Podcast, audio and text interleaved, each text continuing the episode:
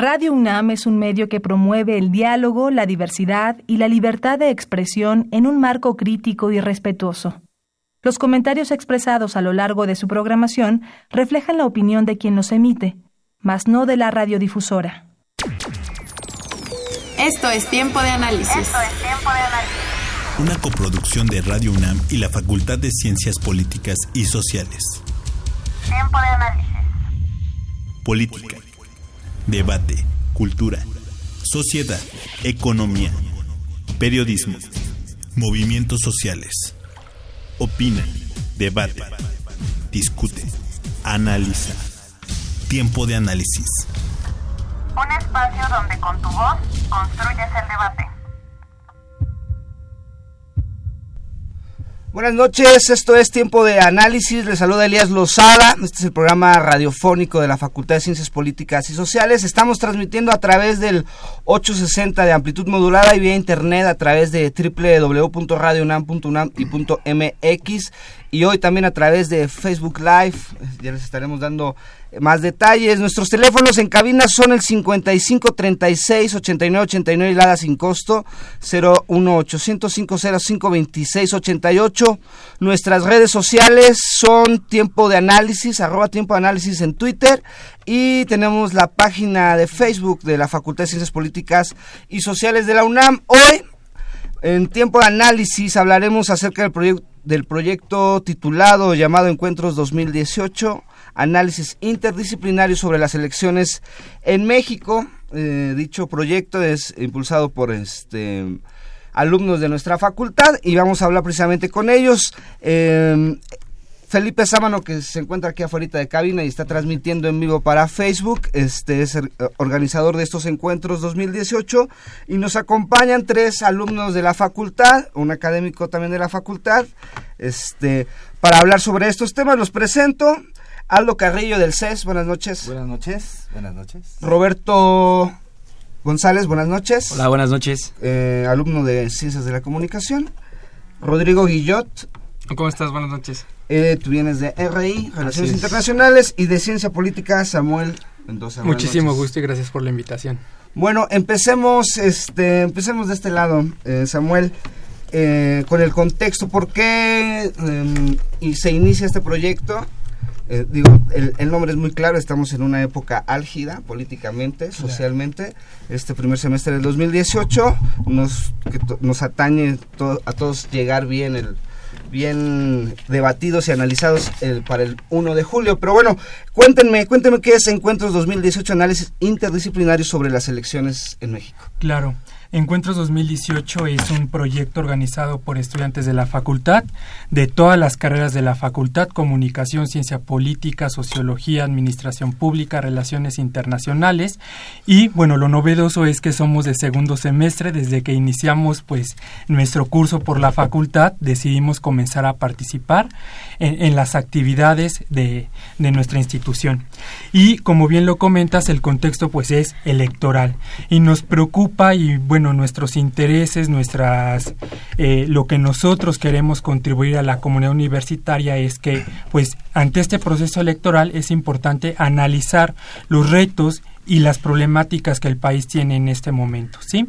Por eso mismo, eh, si se conoce el programa, allí están precisamente los temas relacionados, por ejemplo, con, con derechos humanos y procuración de justicia, con la desconfianza electoral, con la participación política, con el trabajo del, del INE, por ejemplo. Entonces, son algunos temas que nosotros estamos trabajando y precisamente por eso este, el objetivo es que los compañeros estemos informados en este momento sobre lo que va a acontecer el primero de julio, porque somos 87 millones 870, perdón, 87 millones 879 mil 838 personas inscritas en el padrón electoral. Así es. Y de esas, eh, de esas, de ese número de personas, somos 11 millones de jóvenes de entre 20 y 24 años, es decir, los mismos estudiantes que en ese rango estamos en la facultad. Sí, o sea, representamos casi el 40% de, del padrón. Y que la mayoría de las ocasiones ocasiones va a ser su primera votación para presidente. así sí, es, sí, sí. así Desde es. luego, sí. Sí, como es el caso de nosotros mismos. Primeros votantes los Antes de entrarnos Sí. en detalles con los temas que nos apasionan y seguramente hasta nos va a faltar tiempo, eh, vamos a explicar, eh, estos son diálogos, encuentros que se dan tanto en la facultad como en el CCH Sur. Eh, ¿Cuál es su periodicidad?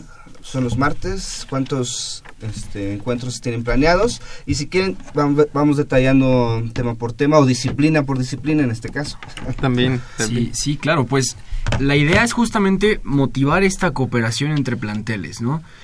Sabemos que la facultad es una de las, de las instituciones más fuertes en este sentido a, a nivel nacional y es de aquí de donde vienen muchas ideas y mucho producto intelectual hacia el campo electoral y hacia el campo político en nuestro país.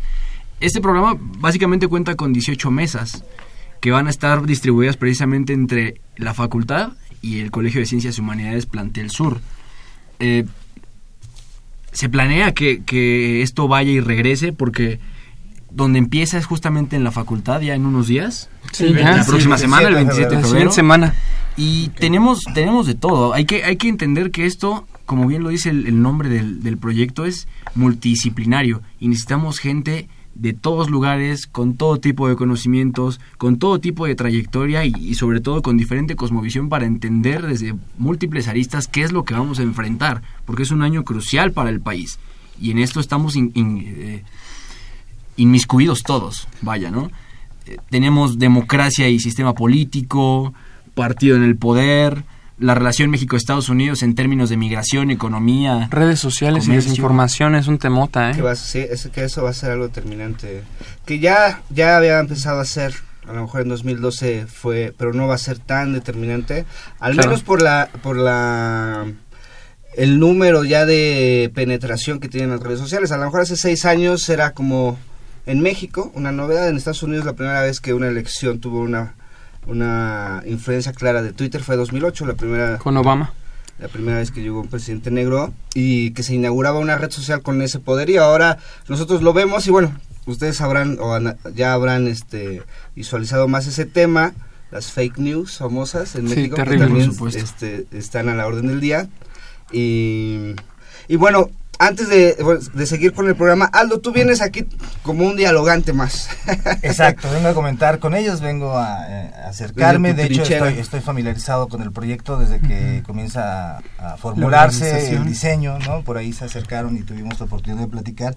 Y lo que les decía desde ese momento es, bueno, ¿cómo, cómo se articulan todas estas ideas? O sea, si bien el gran campo, lo decías ahora, es la cuestión electoral, estaría muy bueno que las personas que nos escuchan, eh, la comunidad estudiantil, tuvieran mucho más detalles sobre por qué estos temas, cada uno de ellos, y digamos en términos de cómo se articula, qué queremos que nuestra comunidad sepa, ¿no? De estos temas en específico y por qué estos ponentes son los que pues pueden acercar este tipo de información, ¿no? Claro, y sobre todo lo, lo novedoso de Encuentros 2018 es que no solamente participamos personas de la Facultad de Ciencias Políticas, sino también están, por ejemplo, académicos del, del ITAM, del Colegio de México, del Ibero, de la Flaxo. Entonces, por eso precisamente es un encuentro interdisciplinario. ¿Sí? desde diferentes aristas, universidades públicas y universidades privadas, para hablar de las elecciones.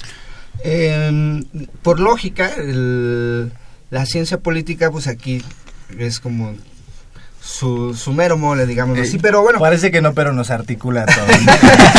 pero, pero en estas, este, eh, en este tema interdisciplinario, pues no solo es la ciencia política que puede abarcar más y la, la podemos dividir, pero en este caso a lo mejor estamos hablando de Twitter y a lo mejor caemos ya en la comunicación política, ¿no? Y que es una rama, pues, paralela, digámoslo así, muy importante, este, que no solo es Twitter, ¿no? Por ejemplo, ahora vemos a lo que no se había visto en otras elecciones, vemos a figuras como Adela Micha, López Dóriga, gente que, ha- que por, por mucho tiempo estuvo en los reflectores de los medios de comunicación como titulares y que ahora ya no están, pero que al final, y, y tanto unos como otros, ¿no? Porque Aristegui está igual, este Broso está igual, En YouTube todos. todos están, ¿no? Y- e incluso los influencers, con este, este nuevo término, Sí, claro. la- la- las sea, nuevas lo que figuras. sea que signifique eso.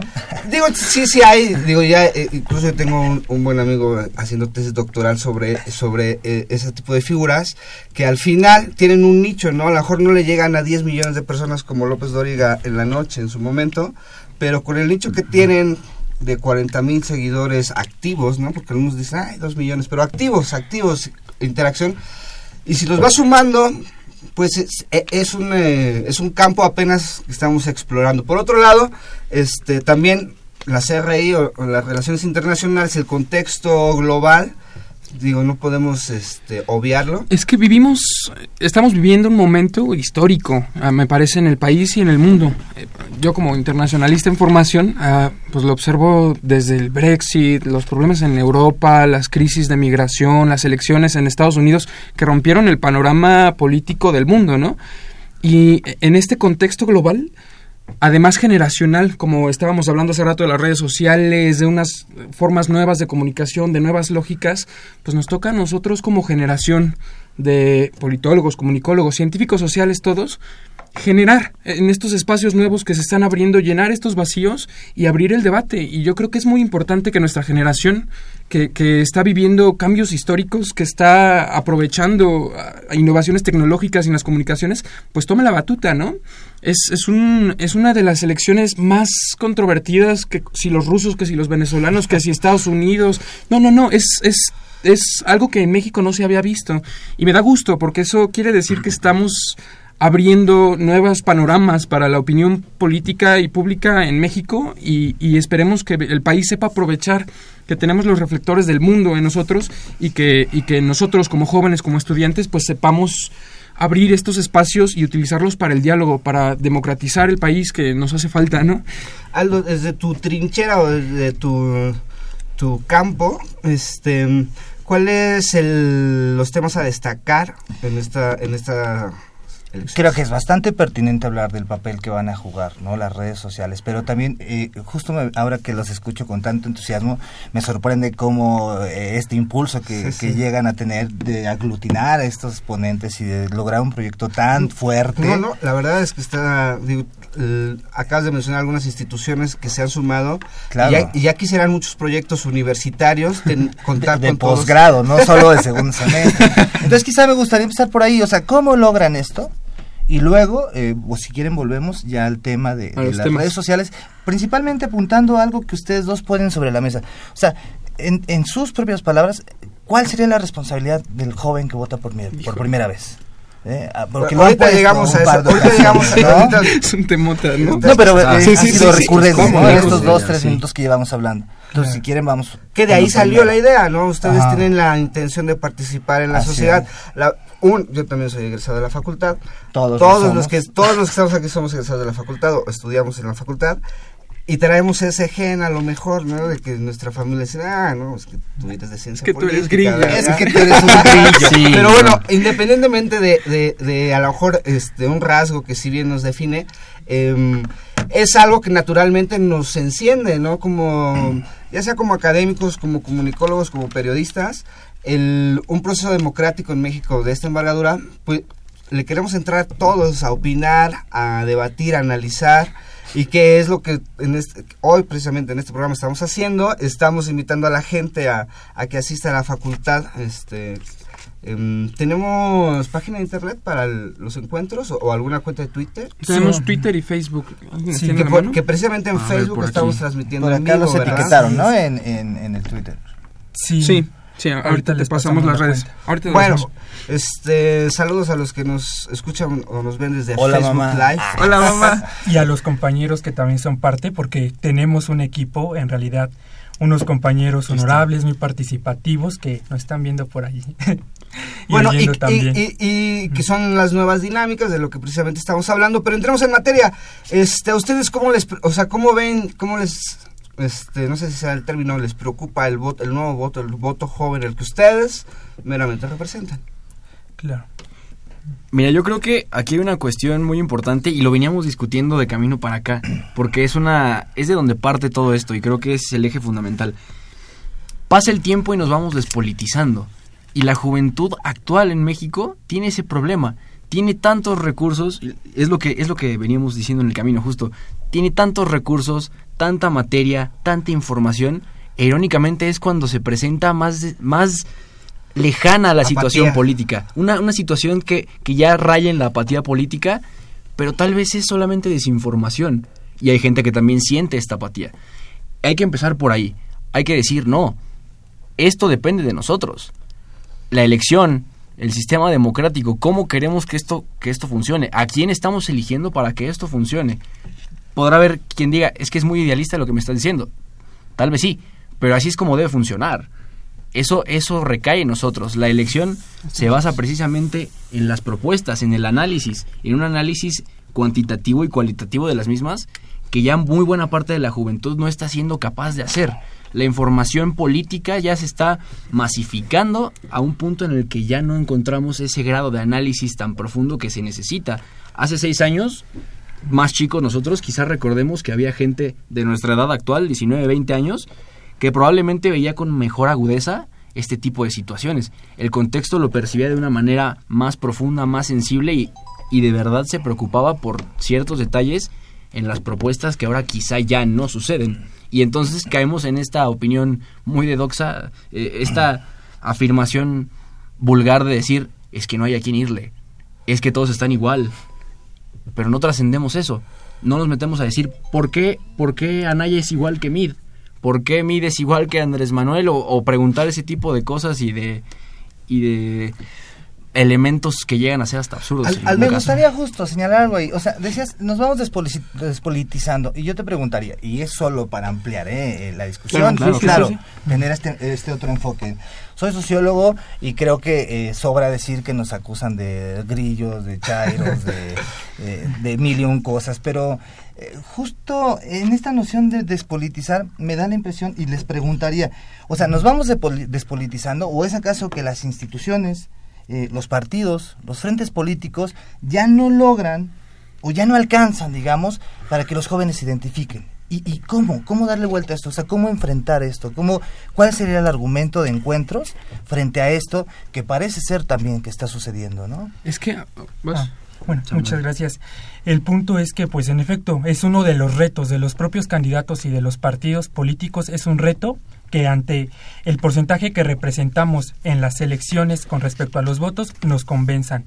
¿Y cómo hacerlo? En Encuentro nos proponemos analizar los retos y las problemáticas de México desde lo más profundo y con personas especializadas. A partir de allí, y bueno, como politólogo en formación quiero mencionar que Encuentros quiere trascender. ¿En qué sentido? En el que si nosotros, bueno, si Encuentros eh, 2018 que pretende lograr el sentido de que las personas se informen sobre lo que está sucediendo, sobre cuáles bueno, sobre el análisis de cuáles son las causas y las consecuencias y las posibles soluciones de respectivos problemas, se motiven a participar. Y me refiero a participar políticamente. Y bueno, cómo una conferencia puede llevar a la participación política.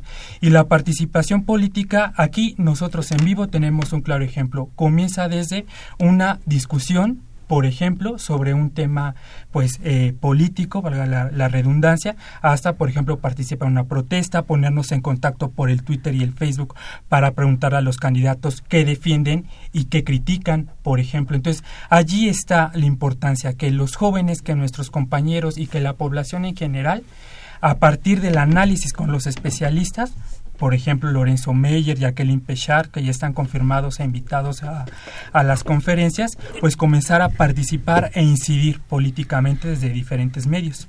Y es que, a ver, tenemos ejemplos internacionales. Uh, por ejemplo, en el Brexit, el voto joven fue el que determinó, bueno, más bien la ausencia de voto joven fue lo que determinó que sí, el Reino Unido se saliera de la Unión Europea. Y después los jóvenes estaban quejándose, ¿no? De que, ¿por qué están tomando decisiones en las que no, nosotros no tenemos voz? Bueno, porque tú no fuiste y no votaste.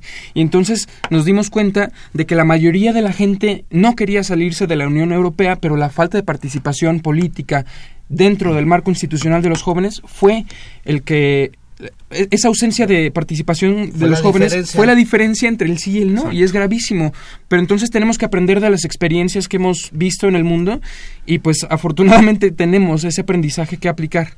Me parece que es importante que participemos porque tenemos la diferencia en nuestras manos como generación. Vamos a ir a nuestra primera pausa, pero antes, este, recalcando como los invitados que estabas mencionando para este martes 27 de febrero, que es el día que inician, tienen a Lorenzo Meyer, Así es. Jacqueline Pechar Sí. y René Delgado, nada más. Así es. Eh, modera Rosa María Mirón, que es investigadora de la facultad. Claro. Es del en el auditorio Ricardo Flores. Esa es la primera, entonces nada más para que vean que- de quién y estoy viendo otros otros nombres de académicos, doctores, periodistas que que vale mucho la pena, la verdad, este a la gente que, que le interesa y más sobre en, en esta época que le interesa la discusión democrática, pues que se eche una vuelta a la facultad o al CCH Sur y este Claro. y que participe en estos diálogos y y que se entere, que se, que se meta con nosotros. Pero bueno, vamos a esta primera pausa, un contexto de lo que son los encuentros 2018. Esto es tiempo de análisis, vamos y volvemos. Encuentros 2018, análisis interdisciplinario sobre los grandes problemas nacionales de cara al proceso electoral, son unas mesas de análisis que se realizarán en la Facultad de Ciencias Políticas y Sociales y posteriormente en el Colegio de Ciencias y Humanidades Plantel Sur. En estas mesas que serán moderadas por académicos, profesores e investigadores de nuestra facultad, participarán analistas reconocidos por su larga trayectoria como Lorenzo Meyer, José Carmen Aristegui, Raimundo Riva Palacio, José Merino, Juan Pardinas, Leonardo Curcio, entre muchos otros. Los temas a tratar en las diversas mesas en nuestra facultad son las siguientes. Democracia y sistema político. El partido en el poder. Relación México-Estados Unidos. Encuestas de opinión y mercadotecnia política. Medios de comunicación y procesos electorales. El INE y la desconfianza electoral. Participación ciudadana y políticas públicas. De cara a la jornada electoral, actores y escenarios. Estas mesas de análisis se llevarán a cabo todos los martes a partir del 17 de febrero y hasta el 3 de abril y del 17 de abril al 8 de mayo. En el CCH Sur serán realizadas todos los días del 9 al 13 de abril. Se despide de ustedes Ociel Segundo. Continúa escuchando Tiempo de Análisis. Estamos de regreso en tiempo de análisis. eh, nos estamos debatiendo aquí afuera de la, de, la, de la pausa, aunque nos pueden seguir por Facebook Live en vivo. Antes de que, de que sigamos, voy a dar sus redes sociales para que vayan siguiendo estos encuentros, que es en Twitter, arroba encuentros 2018, en Facebook igual, encuentros 2018. Y quien nos acompaña, quien quiera seguirlo en Twitter, Samuel, este, arroba Samuel. MDZ, M. MDZ como Méndez, M. Después, arroba arca-yo. Acá yo. Ah, ok. Prometo cambiarlo, ¿eh? Prometo cambiarlo. Está ya me un voy a poco poner más complicado. Eh, el, el otro está un poquito más fácil, Rodrigo Guillot. Así es. Rodrigo Guillot, este, en Twitter. Aunque también tiene sus complicaciones, nadie lo escribe bien. Sí, sí, sí. Y el tuyo es... Roberto G-L-E-Z M mayúscula 7. También hay una Está- clave, una- una clave de seguridad. No lo Ay, apuntaron. Prometemos ponernos más serios la próxima vez. Bueno. Nos quedamos, Aldo, este, a lo mejor nosotros pertenecemos ya a una generación, Claro. mm, que, que- que feo se escucha, pero sí ya, una generación arriba de ustedes. Y ¿Cómo yo más arriba ves? que la tuya porque yo sí pude votar cuando Fox. Ah, ok, ok. Yo, yo, cuando, yo cuando Fox yo tenía 17 años no pude votar. Años. Tenías que tener cumplidos Años. 18. Este, no voté, hubiera, hubiera votado por Fox, me hubiera arrepentido. No, eh, Porque era seductor. Sí, no, no, Tenía no, porque era, eh, eh, era lo que ustedes No, ahorita hablan, ¿no? Los, Era la- los la ruptura. jóvenes, en ese momento, Me hubiera arrepentido. en ese momento 17, 18 años, no entendíamos gran cosa, pero lo que entendíamos es que el PRI había hecho muy malas cosas y queríamos el cambio que mucha gente le decían era histórico y para nosotros decíamos, ¿por qué va a ser histórico? Debe ser muy Claro. fácil. Si tú lo, si no lo quieres, la sociedad, como se veía en ese momento, este no lo quiso, lo cambió, pero bueno, conocemos la historia. Y Vicente Fox, dicen por ahí, está loco en la cabeza. Este, el jefe Diego, la última entrevista para Proceso, así lo cito, está loco en la cabeza. Pero bueno, ese es otro tema. ¿Cómo los ves? ¿Cómo ves a estos chicos, Aldo? Ah, no, pensaba en Fox una vez como comedia y otra como tragedia, Sí, ¿no? sí. En, en el 18 Brumario. Sí. Bien, eh, justo lo que platicábamos hace un momento, ¿no? Fuera de, de- del aire, se dice así. Sí, sí, sí, estábamos en cápsula. Es, una, una, un abordaje sobre la identidad política es que los jóvenes, ¿no? Pensamos, las personas deben de tener la capacidad de identificarse o de aproximarse a una propuesta en términos de sus representantes que sientan más próxima, que sientan más suya, que eh, la apropien, pero además que les permita desmarcarse del otro, ¿no? Entonces ahí viene toda esta, eh, eh, esta situación que comentábamos hace un momento. O sea, tenemos el voto nulo, tenemos el abstencionismo, ¿no? Y tenemos también una lectura que dice, bueno, si logramos convencer, como lo decías hace un momento, a este porcentaje de jóvenes o al mayor porcentaje de jóvenes, claro, logramos una inflexión y ganamos las elecciones. Entonces, ahí era eh, eh, mi primer pregunta, o sea, ¿cuál es la responsabilidad de votar por primera vez? Nos tocó a nosotros y casi nos equivocamos con Fox. Yo afortunadamente no lo hice, pero, pero aún así eh, ¿Cómo les toca a ustedes vivirlo? Porque nosotros ya somos... Sí, a, ustedes a lo mejor el... Este, ¿Creen que Andrés Manuel es, que es un peligro. ¿Creen que Andrés Manuel es un peligro? No, a lo mejor, por ejemplo... Tenemos opiniones, eso es riquísimo, porque el equipo tiene opiniones de todo, de todo espectro político. Entonces es padre también esto, ¿eh? Que, que hay, a diferencia de las elecciones recientes, hay dos temas muy puntuales. Uno que es la seguridad, que eso ya lo habíamos visto con, en 2012, esta guerra que lleva un poquito más de 10 años en México. No se habla, que no se habla como tal. Y este el aspecto económico, que si bien la primera década de este siglo México mantuvo un, un ritmo de crecimiento, lo mantuvo de 2.2 ciento anual con Fox, con Calderón, pero que en esta ocasión sí ya estamos viendo que la crisis económica lo, se, se, percibe, ¿no? La gente dice, oye, ya no me alcanza, el, está más cara la gasolina, está más cara la luz, el gas. La canasta básica. Es, es, un tema que, que obvio siempre ha estado presente, pero que ahora, en comparación a otras elecciones, es puntual.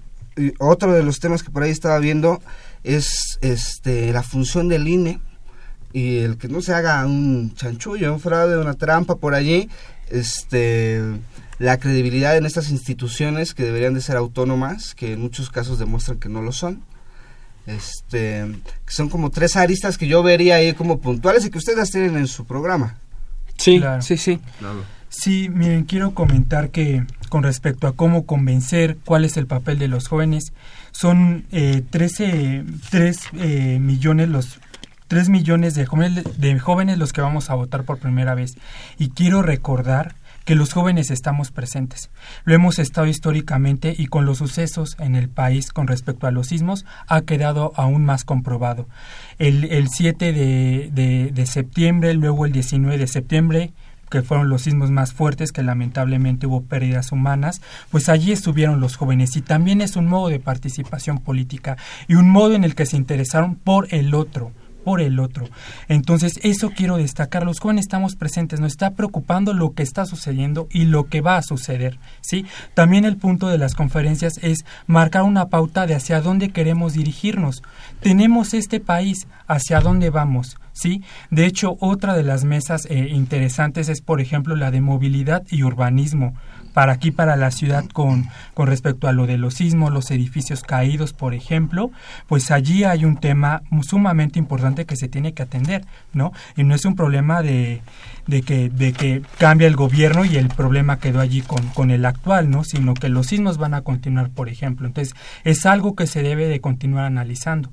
Pero insisto, los jóvenes estamos presentes. He allí, pues, el interés de este, de este proyecto.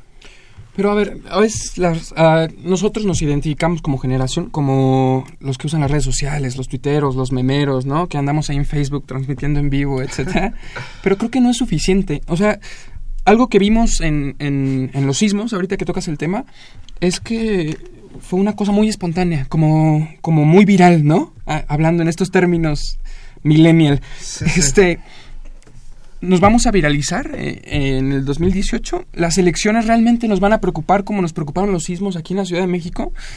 No lo sé, porque creo que la forma en que los jóvenes estamos concibiendo la política no es como lo que realmente la política debería ser, ¿no? La política debería ser el canal para que nosotros como ciudadanos resolviéramos nuestros conflictos de una manera pacífica, participáramos, tuviéramos voz y voto y la verdad es que a veces sí las instituciones nos están fallando en cuanto a canalizar nuestra nuestra Participación. participación, nuestra opinión, nuestros deseos de transformar. Entonces, ese es un reto muy grande que tenemos como generación, hacernos entender que es importante que participemos como estudiantes, como jóvenes, como madres de familia, como trabajadores, como cualquier persona que está interesada en mejorar su vida día a día, en heredarle a sus hijos o construir para sí mismo un país mejor, una sociedad mejor.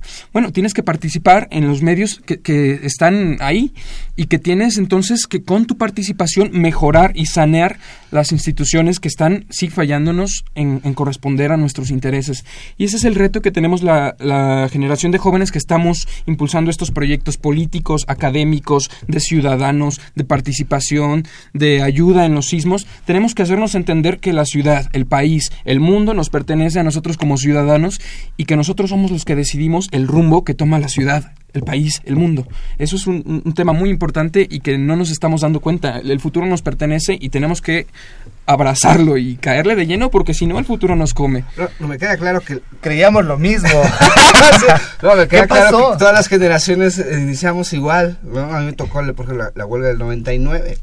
eh, Estaba en la prepa 5 y estar ahí y entender, porque pues, en ese entonces tienes 17 años y a lo mejor no entiendes así, pero ¿cómo? Se cierra una escuela, pero ¿por qué? Y a lo mejor como Claro. estudiantes lo celebras, pero cuando pasan dos, tres semanas, dos, tres meses, llegas a los nueve meses y, y entiendes, ¿no? Y gracias a esa huelga la UNAM sigue siendo gratuita. ¿no? Claro, claro. Gracias a esa huelga, y, y digo, habrá muchos señalados y, y se estigmatizó. En aquel momento yo, to- yo todavía recuerdo este anuncios en el periódico donde pagados, donde se decía, necesitamos abogado, dentista, administrador.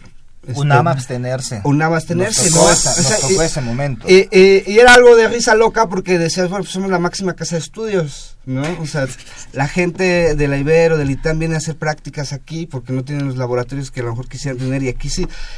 Pero bueno, esa guerra sucia, a lo mejor en- eh, eh, hablo en mi caso, pues nos tocó para estar este, como activos políticamente. Después vas creciendo y dices, híjole, las cosas son más complicadas y este... mm, Y nos damos cuenta de que la política no ha llegado a ser este vehículo para resolver los Sí, problemas. es- exactamente, ese es el ideal, pero no es así. Pero Y se convirtió en politiquería. Sí, sí. ¿no? Pero fíjate, También. además de ese problema, también encontramos que ya no tienen esa sensibilidad para llegar al, al electorado y más a este, a este nuevo público votante que va, va a tener un peso muy trascendental, por lo menos en esta elección y en las siguientes dos.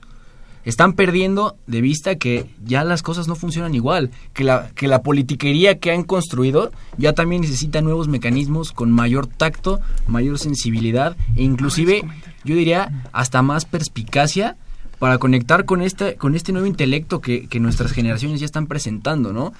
Lo decíamos hace rato también con esta cuestión de la apatía política. Es, es un poco irónico, hasta, hasta gracioso pensar que esta apatía se conjuga con nuevos niveles de viveza, de astucia, incluso hasta de, de pericia para vivir en sociedad que tienen nuestras generaciones. Yo creo que eso también va muy de la mano ya directamente con el tema de redes sociales, ¿no? Y es un recurso desaprovechado ya también por este, por este circo, maroma y teatro que tiene el, el- Ese es un temazo Estado. que nos da para uno o dos programas más. Y aquí les voy a echar una bolita, precisamente en redes sociales, porque nos llamó el profesor Guillermo Marrón. Le agradecemos mucho su llamada.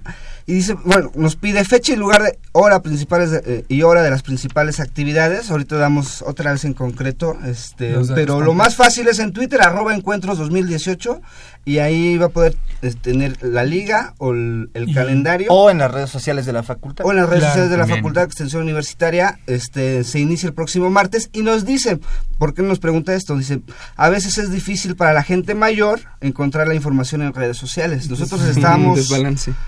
Nosotros estamos inmersos, enamorados de las redes sociales, porque no salimos, ¿no? O sea, nuestro mundo es revisar nuestras aplicaciones, nuestro Twitter con las 400 cuentas que seguimos. Pero mm, hasta hace todavía 2012, 2011, eh, había dos, dos, dos millones de cuentas en, en México. Esos son datos de hace cinco años. De dos millones de cuentas de Twitter. ¿Cuántos votantes dijiste que había? ¿87? Sí. O sea, ve la, ve la, la diferencia. No, en, la, en la actualidad el alcance de redes creo que anda por el 86, 87, pero con sus usos diferenciados, ¿no? No todo mundo está en redes, aunque sí es uno de los porcentajes Bueno, más 80, altos. 87 de los que tienen acceso a internet, pero recordemos que este país, la mitad de este país está viviendo en la pobreza Claro. Sí, claro. hacia abajo, ¿no? Y nosotros, y, no- y es parte de, de- de este programa de la Facultad de la UNAM y de instituciones públicas, no olvidarnos que el discurso que a veces nosotros damos, que tenemos nuestro celular en la mano, nuestros... Es muy nuestro- diferente a No hay que la mitad, a más exacto. de la mitad de personas que viven en este país. Pero bueno, Sí, entonces este ahí está, vamos a repetir. A ver, para el maestro, entonces. Guillermo Marrón. Para el maestro Guillermo, es la primera fecha es democracia y el sistema político mexicano. Va a ser en la Facultad de Ciencias Políticas, eh, Auditorio Ricardo Flores Magón, el martes 27 de febrero, o sea, ya de 16 a 18 horas, de las 4 a las 6 de la tarde. la primera mesa y luego el próximo martes el objetivo es que todos tengamos acceso a estas mesas, por eso se van a ir tornando los horarios, un martes en la mañana como el 27 y luego el el próximo martes 6 de marzo en la tarde y luego el próximo en- el martes en la mañana, así para que los compañeros pues tengamos esa disposición de tiempo de asistir. A los que van en el turno de claro. mañana y en la tarde, así que no hay excusas a los que nos están viendo en internet. Tienen que ir. el contexto político electoral en, en cuestión de los partidos mexicanos. Estamos viendo un fenómeno que es- lo podemos explicar desde la ciencia social, ver a líderes del PAN, que en su momento los ubicamos como la ultraderecha, que era Germán Martínez, estar ahora este, Gabriela Cuevas. apoyando Gabriela Cuevas, pero me llama mucho la atención de Germán Martínez porque él representó Cercano a Calderón. Yunque. Sí, sí, sí. los que a la ahorita ya el Yunque ya no, no hablamos mucho, pero en su momento, la década pasada fue un grupo del que se habló mucho, un grupo de choque en contra de las ideas liberales, que ahí es donde chocaba eh, concretamente con, con el movimiento de López Obrador, y que ahora, este, muy buen orador, muy, eh, muy buen orador, muy este abogado, doctor en Derecho, lo, lo escuchas, la forma en cómo defiende el proyecto de López Obrador y dices, wow, ¿no? O sea, o sea, si tú no conoces el contexto, dices, bueno, pero hace 10 años este, tú querías linchar a López Obrador y, que ahora lo entiendes y dices, pues es parte de la amalgama política, es parte de lo que a lo mejor tú escribías en tus diarios hace 15 años y tú los ves, híjole, y ahora pienso completamente diferente. Pero estamos ahorita llenos, estamos con un fenómeno que, atípico, porque incluso en 2006, 2012, 2006, sobre todo en enero, febrero, López Obrador tenía unas encuestas similares a las de ahorita, pero no se percibía algo como ahorita, o sea, no yo no he encontrado a alguien que esté confiado en una victoria del PRI o que diga, híjole, no va a estar, o sea, no hay ni por encuestas, ni por métodos científicos en cuanto al periodismo, ni en cuanto a las opiniones de la, de la opinión pública y de los que manejan la opinión pública. Entonces, ¿cómo ustedes ven eso? O sea, a lo mejor estas nuevas generaciones, Gabriela Cuevas, dices, híjole, una senadora del PAN que en su momento fue muy crítica de López Obrador, pero que después dices, híjole, esta, esta persona se está deslindando de cosas que hasta parecen, este, pues sí, la apoyas, dices, híjole, se está contradiciendo, pero al final tiene razón y a lo mejor es parte incluso de la, este, de, del momento para ustedes, la juventud, los nuevos jóvenes, de que chocas, llegas a un momento que llegas con un candidato y chocas y pasan 10 años o dos sexenios y después no solo lo apoyas, sino que te unes a su causa. Sí. ¿no? ¿Ustedes cómo ven eso? Híjole, pues es parte de la reconfiguración del juego político. Ya, sin entrar en juicios de valor, porque eh, se nos iría la noche, ¿no? Debatiendo sobre eso. Pues yo creo que sí es, es sintomático, ¿no? Estamos viendo, igual, yo me voy al momento histórico en el que pues los proyectos están tan contrapuestos y la sociedad está tan necesitada de opciones viables que vemos que todo se mueve para todos lados. Y para mí esto esto prueba mi punto de que los jóvenes tenemos que participar porque si estamos viendo que todos se mueven de un partido a otro pues quiere decir que hace falta que la ciudadanía la sangre nueva entre y releve a estos actores políticos y tengamos las propuestas del nuevo siglo y las propuestas que, que al final de cuentas son las que van a moldear el mundo en el que vamos a crecer. Suena un poco idealista pero es que también si no participamos ¿quién lo va a hacer, no? Ah, Tal vez no vamos a cambiar el mundo, pero sí vamos a evitar que el mundo nos coma y yo creo que ya es una cuestión de supervivencia, o participamos o nos quedamos obsoletos. Samuel. Mm, Sí, muchas gracias. Eh, quiero poner a- en la mesa una discusión y con nuestros radioescuchas y nuestros compañeros que nos ven por Facebook, porque más allá de ese transfu- transfugismo político, es decir, cuando algunas personalidades políticas se cambian, pues incluso pues de hasta de ideología, ¿no? De preferencia política, lo que lo que es la política, qué es la política y cómo nosotros como jóvenes le estamos concibiendo, porque cuál es el panorama que ahorita estamos viendo y con el que se está confundiendo.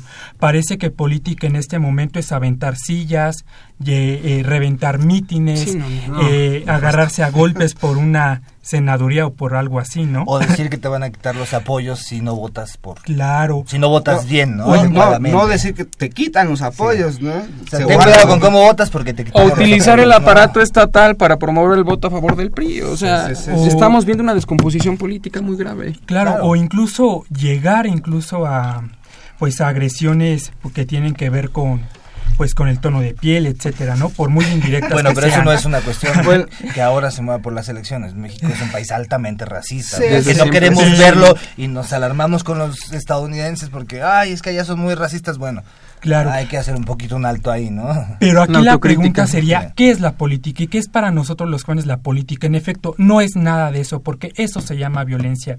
La política y tiene un fundamento teórico, incluso desde la filosofía griega hasta nuestros filósofos contemporáneos. ¿Qué es? Pues buscar el consenso. Podemos discrepar, somos diferentes en el sentido de que eh, el respeto a la diversidad, pero precisamente la política es el consenso, buscar las soluciones juntos a partir del diálogo. Y por ello, Encuentros 2018 la apuesta a, a- a este diálogo, este análisis desde diferentes perspectivas. Que la verdad se antoja demasiado. Va- vamos a una segunda pausa, vamos con nuestros titulares. Semana de inició la intercampaña, que es algo muy cuestionable, que es la campaña, precampaña, Sí, intercampaña. qué oso, qué oso. Este, La campaña íntima, el, ¿no? el- el TLC está ya es casi en su séptima ronda. Vamos a nuestros titulares y regresamos. Esto es tiempo de análisis. Buenas noches. A continuación les presentamos los titulares de la última semana. Miércoles 14 de febrero. El Congreso Nacional Indígena informó que este miércoles sufrió un accidente la caravana en donde viajaba Mari Chuy, la aspirante independiente a la presidencia de la República. El suceso ocurrió en la carretera Federal 1 en Baja California Sur. El CNI declaró que en el vehículo iban a bordo 11 integrantes del Consejo Indígena, de los cuales una mujer falleció y una salió herida. La aspirante sufrió de una fractura en el brazo por lo que será intervenida quirúrgicamente. Un tiroteo en una escuela secundaria del Parkland, Florida, dejó 17 fallecidos. Las autoridades informaron que entre las víctimas se encuentran estudiantes y adultos que estaban dentro y fuera de las instalaciones. Se identificó al agresor como Nicolás Cruz, de 19 años, quien había sido expulsado de la escuela por cuestiones disciplinarias. Jueves 15 de febrero, el jefe de gobierno Miguel Ángel Mancera informó que a través del programa Respaldo CDMX, las viviendas que estén al corriente con su pago del predial contarán con un seguro ante posibles daños ocasionados por un sismo. El mandatario aclaró que el apoyo cubrirá desde algún daño a la vivienda hasta la pérdida total del inmueble. Además indicó que este seguro se otorgará aun cuando la vivienda cuente con seguro particular y no tendrá algún costo. Viernes 16 de febrero. El gobierno de la Ciudad de México publicó en la Gaceta Oficial un decreto en donde se retiran las facultades de los operadores de grúas para infraccionar a los dueños de los vehículos. El jefe de gobierno Miguel Ángel Mancera señaló que a partir del viernes 17 las unidades solo brindarán apoyo vial a petición de la ciudadanía, pero habrá casos como la obstrucción de entrada en las que se tendrá facultades de actuar. Un terremoto de 7.2 grados sacudió el centro y sur de México. El Sismológico Nacional informó que el sismo con epicentro en Pinotepa Nacional, Oaxaca, fue 32 veces de menor magnitud que el registrado el 7 de septiembre del año pasado. El deslizamiento de las placas provocó que se activaran las alertas sísmicas en la Ciudad de México. Sábado 17 de febrero, un helicóptero de la Sedena donde viajaban el secretario de Gobernación, Alfonso Navarrete, y el gobernador de Oaxaca, Alejandro Murat, sufrió un percance y se desplomó sobre Pinotepa Nacional, Oaxaca. A pesar de que los funcionarios salieron ilesos, hubo 14 personas fallecidas por este acontecimiento, entre los que se encuentra un bebé de meses. El secretario Salvador Cienfuegos lamentó este hecho y asumió a nombre de la Sedena toda la responsabilidad de lo sucedido. Domingo 18 de febrero. El director Guillermo del Toro ganó su décimo premio como director de la cinta La forma del agua en los premios de la Academia Británica de Cine y Televisión BAFTA. La cinta también ganó las categorías de música original y diseño de producción en las 12 nominaciones que consiguió. Lunes 19 de febrero. Se registró un sismo de 6 grados durante la madrugada de lunes. El Sismológico Nacional informó que se trató de una de las más de dos réplicas del sismo ocurrido el viernes 17 con epicentro a 40 kilómetros de Pinotepa Nacional. El movimiento telúrico activó nuevamente la alarma sísmica en la Ciudad de México y se registró que se sintió en los estados de Oaxaca, Guerrero, Chiapas, Morelos, Tlaxcala, Puebla y Estado de México. Finaliza el plazo para la recolección de firmas ciudadanas para apoyar a los aspirantes independientes a la presidencia de México. Se contabiliza que solo tres aspirantes pudieron obtener las firmas suficientes. Margarita Zavala, Jaime Rodríguez Calderón el Bronco y Armando Ríos Peter. A pesar de que todavía falta que el INE corrobore parte de las firmas, se contabiliza que Jaime Rodríguez, el Bronco, juntó 1.994.377 apoyos. Armando Ríos recibió 1.688.496 firmas y Margarita Zavala obtuvo 1.556.793 apoyos. Martes 20 de febrero. La PGR informó que España deportará al presunto prestanombre de Javier Duarte. La dependencia declaró que Javier Navas Soria llegará este martes a las 8 de la noche al Aeropuerto Internacional de la Ciudad de México y será entregado a elementos de la Agencia de Investigación Criminal. Con información de Jessica Gutiérrez, se despide de ustedes Ociel Segundo. Continúa escuchando Tiempo de Análisis. Bueno, estamos de regreso en tiempo de análisis con un tema este álgido que son las elecciones de este año. Eh, precisamente lo tocamos con los encuentros 2018, un programa que, un proyecto que se organiza desde la facultad. Tenemos varias sesiones de aquí hasta mayo. Tenemos 10 minutitos para destacar cada quien en su campo. Este, El tema que a lo mejor habría que poner ahorita sobre la mesa en estas elecciones. Empezamos contigo, Aldo, con temas que no hemos tocado en toda esta hora. Temas que nos han tocado y que me gustaría que se recuperen y que, claro, amplíen para que quien nos esté escuchando tenga más presente de qué se va a tratar. Equidad, inclusión y violencia de género. Todo un tema. Urgente y siempre transversal. Y el otro, eh, hablabas de consensos, hablabas de ciudadanía y de democracia, pero tenemos un sistema de partidos y tenemos un modelo que parece que no permite el consenso. ¿Cómo? ¿Cómo entrarle a eso? Esos dos temas, ¿no? Sí, para mí, y, y sobre todo desde, desde mi campo, me parece indispensable estudiar es- encuestas de, de opinión y mercadotecnia política. Aquí es donde empieza ya el, el juego, ir por el electorado, saber cómo ganarlo, pero también entender que no podemos ser tan inocentes para irnos de lleno con las encuestas. Hay que saber cómo viene el baile detrás y por eso traemos gente que está, que está ahí, que sabe cómo, cómo se está manejando y sobre todo entender esta, esta cuestión de ir claros, confiar en ciertas cosas y, discernir qué es lo que no nos toca. Y segundo tema que pondría sobre la mesa, educación de calidad. Punto clave en los próximos años para el país, porque la reforma educativa está a toda madre, está que trina, y además también nos enfrentamos a, a contextualizar nuestro sistema educativo a nivel mundial. Es decir, ¿qué tenemos que recuperar de otros países que van más adelante? No, no imitar, recuperar, adaptar y poner en función de lo que nosotros necesitamos, porque la, la juventud necesita educación, necesita mejorar el nivel y necesita más oportunidades en ciertos campos. Yo lo dejaría por ahí. La educación, sí, un tema, tema vertical. Larguísimo. En cualquier sociedad. Larguísimo. Bueno, eh, uno de los temas que no hemos tocado es el partido en el poder. Me parece que estamos ante la inminente elección de Estado, ¿no? Eh, vimos, por ejemplo, en el Estado de México cómo el PRI, gobierno federal, inició una serie de campañas de Estado, de apoyos sociales en tiempo electoral, que es una flagrante violación a la ley electoral y el INE no hizo nada. De hecho, uno de los ex colaboradores de José Antonio Mid en las secretarías del gobierno federal está hoy como funcionario de fiscalización del INE y tú dices, ¿qué onda, no? ¿Se viene el fraude o qué se viene? De hecho, Mid, José Antonio Mid lo, lo anunció eh, de esta manera, vamos a ganar como ganamos en el Estado de México, es decir, amenazando a la oposición, robando votos, Comprando prometiendo cosas que no se cumplen, haciendo delitos electorales. Esa es la elección que vamos a ver, nos toca a nosotros vigilarla y participar en ella. El INE, un- el árbitro, es un tema importante. Claro, estamos ante una continuidad o un cambio, me parece. Y, y creo que, pues sí, es, es claro si uno sabe leer que, que la maquinaria se está moviendo en contra de, ahora sí lo voy a decir, Andrés Manuel. Y, y, y, y Andrés pues Manuelovich. Andrés Manuelovich, ¿no? Que vienen los rusos, los venezolanos, es Trump, es Bernie Sanders, ¿no? Andrés Manuel es todo, ¿no? Y, y- y es terrible ver cómo el Estado, eh, de una forma autoritaria, violenta, transgresora de la ley, está impidiendo que un movimiento de ciudadanos, de jóvenes con, es un partido de adultos de todas las ah, ideologías políticas, no avanza desde hace ya me parece casi 18 años. Entonces nos toca a nosotros como jóvenes plantarnos y defender la democracia, ahora sí, defender el voto, defender la democracia y decidir y que se respete nuestra decisión. Y si la decisión es que pierde el proyecto de Andrés Manuel o gana el de Mid o lo que sea, que se respete lo que el voto diga. Y eso es un tema importante y hay que vigilar al partido en el poder y al Estado. Ahí Lorenzo Córdoba, eh, como muchos otros presidentes del INE o del IFE antes, pues va a tener un, un peso histórico, Claro. ¿no? Se puede vestir como un Pepe Goldenberg o puede ser uno más. Un Ugalde. uno- Un Ugalde, uno más. iba a decir.